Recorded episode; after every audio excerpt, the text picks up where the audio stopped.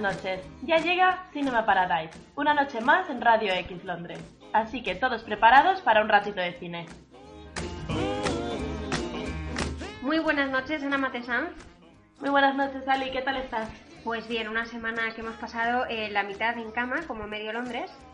Pero la primavera ya nos trae los últimos constipados, no te preocupes. Bueno, los últimos constipados o por favor un cuerpo nuevo, porque yo ya creo que este le queda poco, ¿eh? Pero bueno, ya vamos camino de la primavera, como decimos, y aunque siga haciendo fresco, lo de ver más a menudo y más rato el sol ayuda, y mucho. Qué ganas de terraceo y ya de soltar el abrigo este que, que no, que ya anda solo.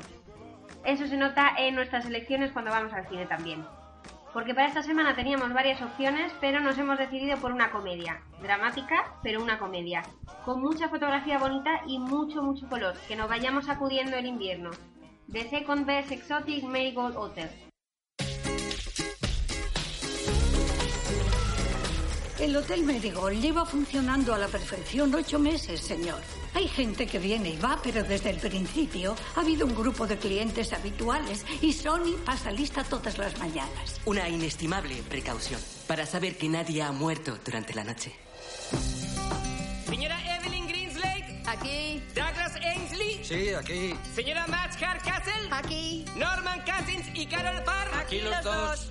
Señora Muriel Donnelly. Lo que queda. No parecía tan fácil sacar una segunda parte del exótico Hotel Marigold, pero el resultado nos ha gustado y mucho.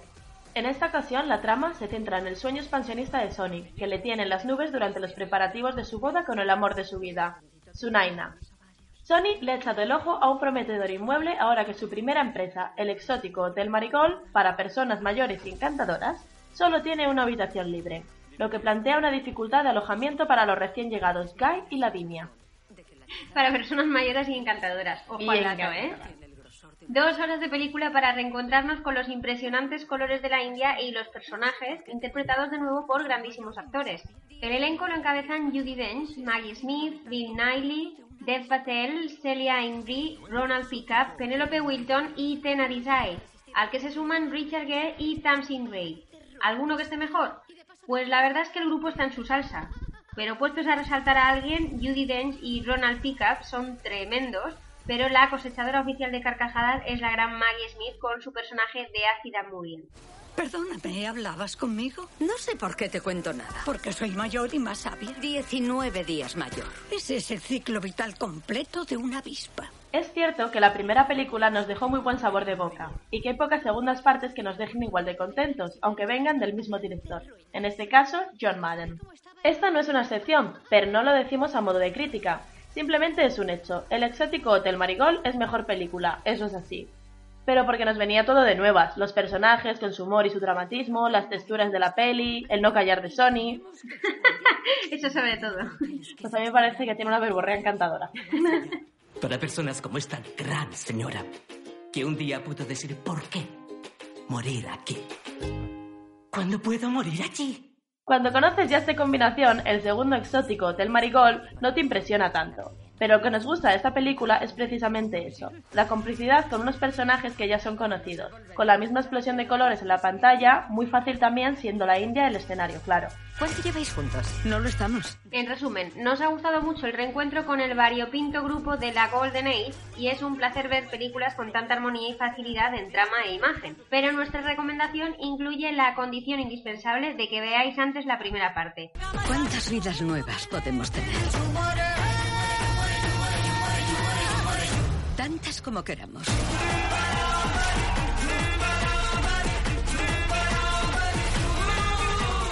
Hola, Douglas. Hola, Evelyn. No he podido resistir la oportunidad de venir a visitar estas tambaleantes ruinas. Y de paso ver cómo estaba el hotel.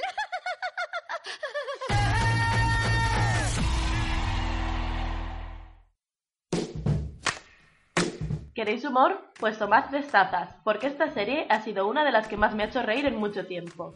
Todo el mundo odia a Chris. 1982. Ese fue el año que cumplí los 13. Antes de ser cómico, pensaba que lo más genial que podía pasarme era ser un adolescente.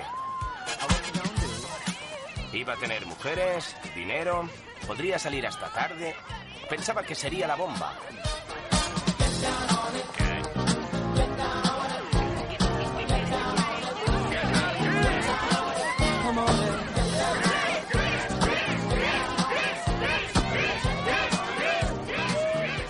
Vaya si estaba equivocado. ¡Chris!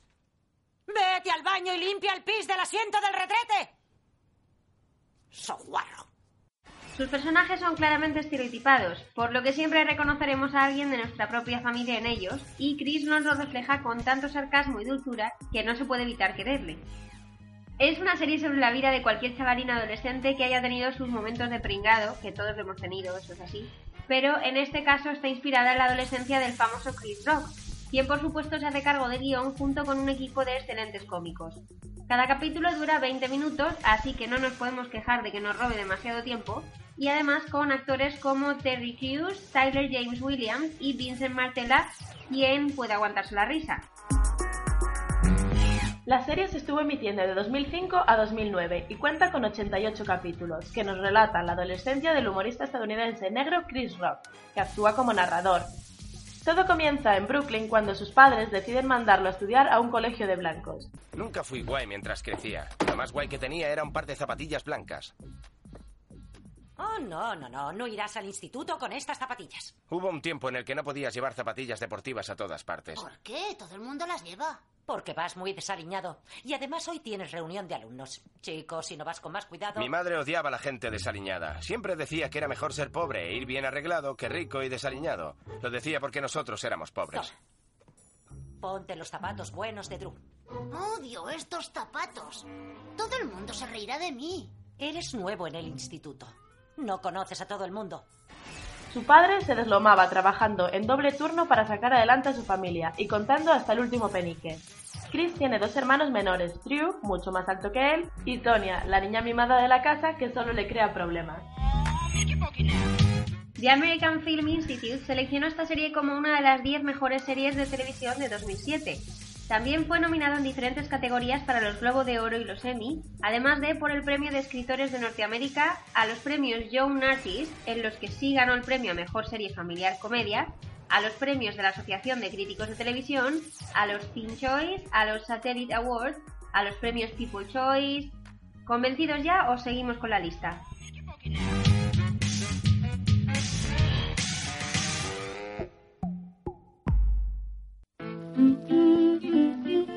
Toca ponerse al día, así que empezamos con nuestra sección de noticias. Independence Day 2 ya tiene sustituto para Will Smith. Jesse Usher, protagonista de la serie Survivor Remorse, encabezará la secuela de la película de invasión alienígena de Ronald Emmerich. Tal y como ha comunicado el propio director a través de Facebook, han encontrado al protagonista de su película en un gimnasio mientras descansaba durante una serie de flexiones. The Hollywood Reporter afirma que Usher, de 23 años, interpretará al hijo del personaje de Will Smith, Dylan Hiller, dos décadas después de los hechos de la película original. Disney anuncia Frozen 2. ¡Oh, sorpresa! No nos lo podíamos imaginar, ha sido un sorpresón. Nadie lo veía venir. Disney ya ha comunicado oficialmente que la secuela Frozen 2 está en desarrollo. Los directores de la película original, Jennifer Lee y Chris Buck, se encargarán también de la continuación. Era inevitable que prosperaran los planes de hacer una secuela después de haber recaudado 1.274 millones de dólares en todo el mundo con Frozen. No por nada la quinta película más taquillera de todos los tiempos.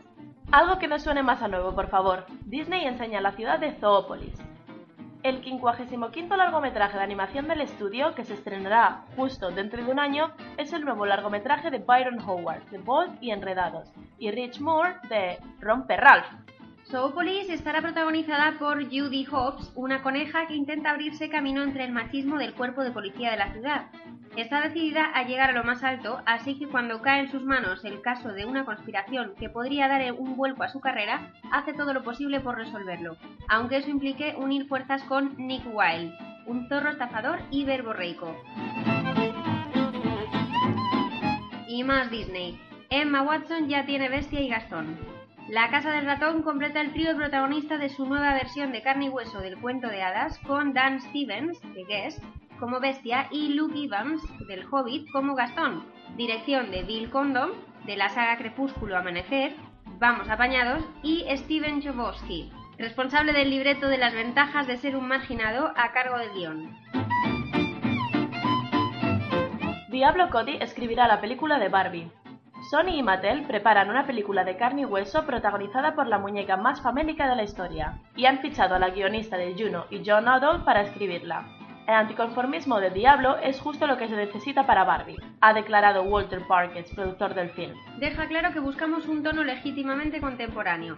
La hemos elegido porque tiene grandes ideas, pero lo más importante es que le encanta Barbie. De momento vamos a ver cómo queda el drama rockero Ricky and the Flash, protagonizado por Meryl Streep y dirigido por Jonathan Demme, que se estrenará este año y que cuenta con libreto de Cody.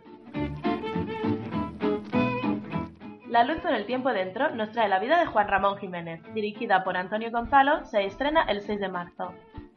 La película retrata al poeta ganador del Nobel de Literatura en los últimos años de su vida en la década de los 50, mientras rememora los episodios más importantes de su trayectoria literaria y sentimental. Carlos Álvarez Novoa interpreta al poeta en sus años finales y Marc Lotet en su juventud. Junto a ellos protagonizan la película Ana Fernández como la madre del escritor y Tamara Arias como Zenobia Camprubí, la que sería su pareja e inspiración para una de sus obras más celebradas, Diario de un poeta recién casado, de 1917. La complicada e intensa relación con Zenobia forma el núcleo del film, así como las relaciones de cercanía y amistad que mantuvo el escritor con Antonio Machado, Federico García Lorca, Joaquín Sorolla, Rafael Alberti, Manuel Azaña o Pau Casals. Alison Janney se suma a lo próximo de Tim Burton. La actriz de El ala oeste de la Casa Blanca y Masters of Sex se incorpora a la adaptación de El hogar de Miss Peregrine para niños peculiares. para niños peculiares. Qué cruel suena Tú también eres peculiar, Alicia. Doy fe, doy fe. Doy fe. Según Variety, Janney se ha incorporado al reparto de la adaptación de la novela de fantasía juvenil escrita por Ramson Riggs. La actriz se suma así al elenco encabezado por Asa Butterfield como el chaval protagonista, Eva Green como Miss Peregrine y Samuel L. Jackson como Barron, un personaje creado especialmente para la versión fílmica. Janie interpretará a la psiquiatra del personaje de Butterfield y, si todo va según lo previsto, la película llegará a los cines en marzo de 2016. Y hablando de Tim Burton, el director dirigirá la nueva película de Dumbo para Disney. Según The Hollywood Reporter, en esta ocasión será acompañado por una familia de humanos durante sus aventuras como elefante de circo. Suponemos que ahí entra la parte de carne y hueso de la película, porque el orejudo protagonista estará íntegramente creado con CGI. El guion de la película corre a cargo de Irene Kruger, procedente de la saga Transformers y las versiones estadounidenses de The Ring, que no pinta nada con Dumbo, pero bueno, ya veremos Bueno. a ver qué sale de eso. Y Tim Burton con Dumbo también. Está muy bien, eso va a ser chiflifláutico como mínimo, vamos. Imaginamos que Barton se pondrá con Dumbo en cuanto acabe la adaptación del hogar de Miss Peregrine para niños peculiares que tiene previsto estrenar el año que viene, lo que retrasará los planes para Beetlejuice 2. Vamos, que esta película no va a salir más nunca. Michael Keaton, desengáñate. Yo creo que si llamas a Beetlejuice tres veces, la película sale antes. Seguramente. ¡Hala! Y otra noticia que suena viejo. Rogue One, primer spin-off de Star Wars. Disney, del que casi no se ha hablado en este programa, porque últimamente es que no se oye nada de él, Nada, Angelito. ha anunciado varias cosas esta semana. Ya sabemos que el episodio 7, El despertar de la fuerza, se estrena el 18 de diciembre. Bueno, pues ahora tenemos spin-off titulado Rogue One, dirigido por Gareth Edwards y con Felicity Jones como protagonista. El rodaje de la película comenzará en verano, así que pronto sabremos más sobre ella. Por otro lado, Disney también ha hecho oficial el fichaje de Ryan Johnson como guionista y director del episodio octavo que continuará la saga a partir del final del Despertar de la Fuerza de JJ Abrams. El estreno de esta nueva secuela se ha fijado en Estados Unidos para el 26 de mayo de 2017. Ojo, concretamente 40 años y un día después del estreno de la primera película de la saga en 1977.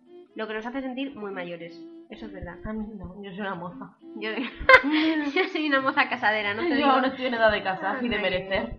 Debe- sí, sí que merecemos, sí. Woody Allen ficha a Kirsten Stewart y Jesse Eisenberg.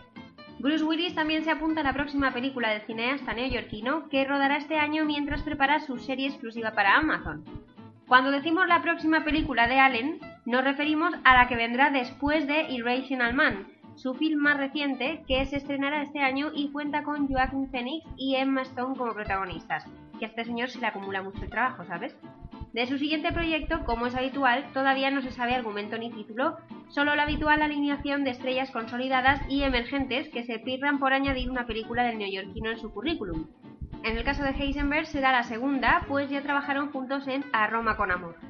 Estos fichajes anunciados por Deadline confirman que, a sus 79 años, Woody Allen se niega a abandonar la costumbre de hacer un largometraje anual, a pesar de que este año también dirigirá una ópera con Plácido Domingo, en el Teatro Real de Madrid, además de escribir y dirigir su primera serie de televisión en exclusiva para Amazon. Toma, y a este señor ya no le queda nada más que hacer. Bueno, 79 años está cerca de ducharlo. Hola, lo que ha dicho. Yo decía que estaba más cerca de irse al banco de un parque a dar de comer a las palomas o ver una obra, una cosa así. Más a tono, ¿no? Pero bueno.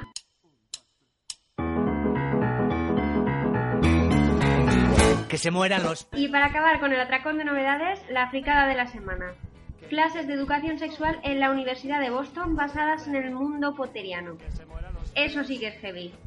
La cosa es que la semana pasada dos becarios de la Universidad Americana impartieron este seminario a más de 80 personas, instruyendo en materias tales como las formas correctas de obtener permiso para acceder a la Cámara de los Secretos. ¿Cómo te quedas? La gente no va a necesitar no te preocupes, no van a llegar a ello. Jamie Clapp y Michelle Goody, los dos responsables del evento, lo decidieron así tras constatar dos realidades. La primera, que muchos de los alumnos que se incorporan a la enseñanza superior están a por uvas en cuanto a la importancia del consentimiento o el uso de medidas profilácticas. Y la segunda, que la inmensa mayoría de ellos se han criado con las historias del mago con gafas. Una vez explicado, nos sigue pareciendo fuerte. Pero mira, si funciona, pues bienvenido sea. Hombre, sí, lo que es un poco fuerte es que estén a por uvas en eso del consentimiento. Es un poco, o sea, a ver, que nos falta ir todavía, ¿sabes?, con el garrote y decir, tú, mía, mujer, hola. Ninguno, ninguno, ninguno. Yo creo que después de tanta información junta, casi os empujamos a que salgáis de casa y os vayáis a ver uno de los estrenos que hemos tenido este fin de. Porque esta semana, aunque no esté muy florida, sí que nos trae un par de películas por las que acercarse a las salas. Empezamos con Sweet Frances, del director Saul Deep y con artistas como Michelle Williams y Christine Scott Thomas. Esta película nos cuenta una historia ambientada en los años 40, durante la ocupación alemana del ejército nazi en Francia. Gira en torno a un romance que surge entre una campesina francesa y un soldado alemán. La película, aunque claramente ambientada en Francia, es de origen británico y promete regalarnos 107 minutos de dramón para soltar todas aquellas lágrimas que nos hayamos aguantado. Y la siguiente película que os queremos traer es It Follows, mucho más rápida y concisa que la anterior, con tan solo 94 minutos. Esta película independiente americana del director David Robert Michael nos muestra una historia de acoso. Jay tiene 19 años, está en lo que muchos llamarían la flor de la vida. Sin embargo, tras liarse con el chico equivocado, comienza a sentir que alguien la persigue. Esta película apareció en el Festival de Cannes y en el Festival de Sitges. Ahora cobra sentido lo de Harry Potter y la Cabra de los Secretos. Sí, ¿Eh? sí, da muy mal. Esto, yo no sé si esta peli es apta para todos, ¿eh? X más. Esta es la historia de Nathan, un chico inteligente con autismo que viaja a Taiwán para participar en un concurso de matemáticas con otros jóvenes brillantes de diferentes partes del mundo. Pero es la cambiante relación entre madre e hijo en Inglaterra lo que realmente choca. Tiene toda la pinta de que nos va a hacer subir el azúcar en sangre.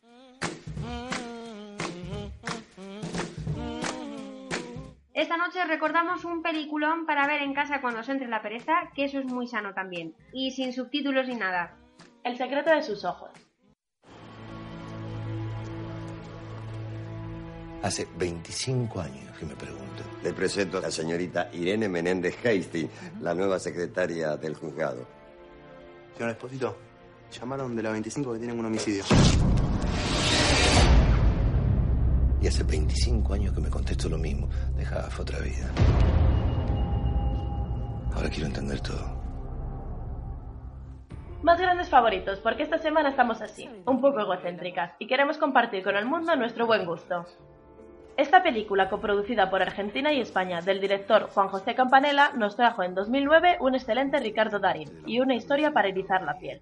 Es una fábula moral que no podrás sacarte de la cabeza, centrada en las pasiones humanas y que mezcla el film noir con el drama romántico.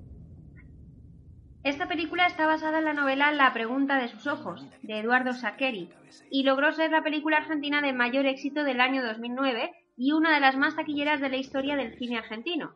En el 2010 se convirtió en la segunda película argentina en ganar el Oscar a la mejor película extranjera después de la historia oficial. Y que sepáis que ya nos llega el remake americano con Julia Roberts y el actor de 12 años de esclavitud, que ya han publicado de hecho la primera foto del rodaje. Y bueno, ma, van a, van a deshacer toda la historia, o sea que si ¿Pero de queréis- la historia oficial o de la otra? basada en el secreto de sus ojos, pero truñete. Dígame una cosa. Cuando lo encontremos al tipo este, ¿qué condena le toca? Y homicidio calificado por violación le corresponde perpetua. El argumento gira en torno a Benjamín Espósito, un oficial de un juzgado de instrucción de Buenos Aires recién retirado. Obsesionado por un brutal asesinato ocurrido 25 años antes, decide escribir una novela sobre el caso, del cual fue testigo y protagonista. Reviviendo el pasado, viene también a su memoria el recuerdo de una mujer a quien ha amado en silencio durante todos estos años. Mi vida entera fue mirar para adelante. Atrás no es mi jurisdicción. No nos podemos quedar solo con que fue ganadora de un Oscar, porque esta película se celebró no solo con numerosas nominaciones, sino también con bastantes premios en diferentes categorías, como los premios Ariel, los premios Clarín, los premios Cóndor de Plata, el del Festival de Cine de La Habana, un par de premios Goya y unos cuantos premios Sur. Esta película es una joya, chicos. La retendréis en la retina sin saber por qué y la querréis volver a ver al día siguiente. Así que todos buscando ya cómo verla en casita y una pista. La tenemos en Netflix. Los ojos hablan. Y hasta aquí lo que se daba. Feliz semana, todos a sobrevivir a la primavera y lo que tenga que venir. Y nos escuchamos, ya sabéis, los martes, jueves y domingos a las 9 de la noche en Radio X Londres.